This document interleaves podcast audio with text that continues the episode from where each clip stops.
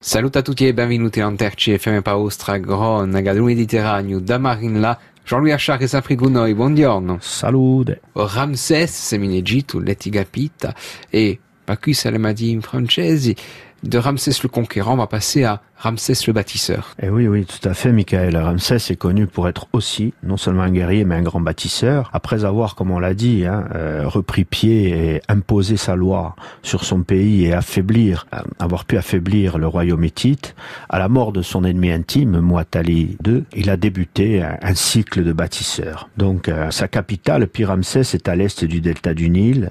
Il a bien sûr doté de temples grandioses, d'un grand palais, de ports, d'arsenaux, et il s'assure ainsi un poste avancé pour préparer ses expéditions guerrières, notamment dans le Levant. Il règne à l'époque euh, sur un, immense empire. Il achève en fait de restaurer la grandeur de l'Égypte des pharaons Toutmosis et sa politique défensive efficace offre une période de paix à son pays, de, prospérité, qui permet à l'Égypte de se développer dans le domaine bien sûr de la construction, on l'a dit, de l'économie, mais également des arts et des métiers.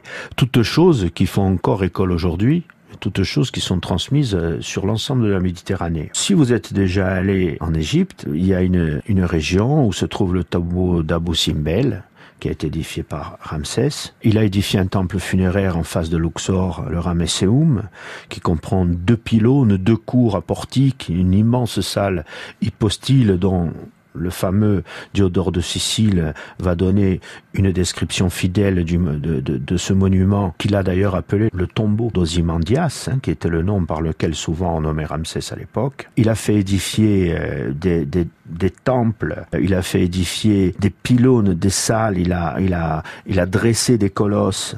Euh, et toutes ces chapelles, tous ces lieux, tous ces parvis, toutes ces enceintes euh, ont fonction de le faire connaître, de, de poser au regard des gens sa toute puissance et de démontrer qu'il est un pharaon qu'on ne peut pas attaquer impunément et, qui tient son pouvoir des dieux.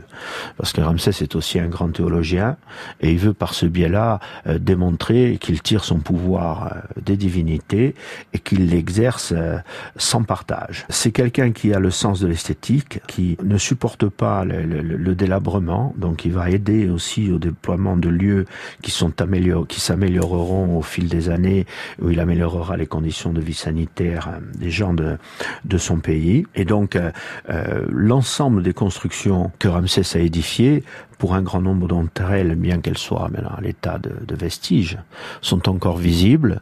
Et ce qui frappe le visiteur en Égypte, c'est qu'à peu près partout du sud au nord du pays, où que vous alliez, vous avez le signe de Ramsès II, et c'est à peu près le seul pharaon dont on peut dire qu'il est présent partout dans le pays d'Égypte.